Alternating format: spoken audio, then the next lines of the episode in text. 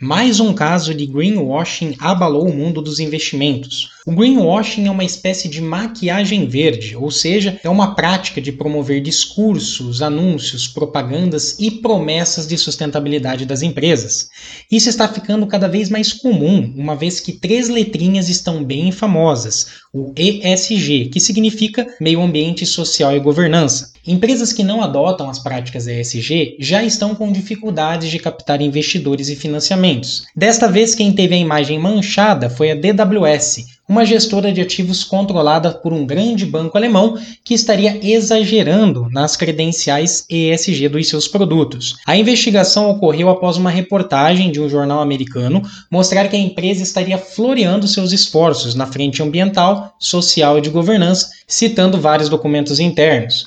No relatório anual de 2020 da empresa, divulgado em março, a companhia disse que mais da metade dos seus 900 bilhões de dólares em ativos eram investidos usando um sistema, no qual as empresas eram avaliadas com base nos critérios ESG. No entanto, conforme as investigações, apenas uma fração dos produtos disponíveis na prateleira de investimentos aplicava de fato o processo de avaliação. Esse é mais um exemplo de como algumas empresas querem vender sustentabilidade a qualquer custo. A exigência de que as empresas tenham boas práticas ambientais, sociais e de governança é algo muito recente e ainda não há regulamentação, fiscalização ou mesmo normas sobre o tema.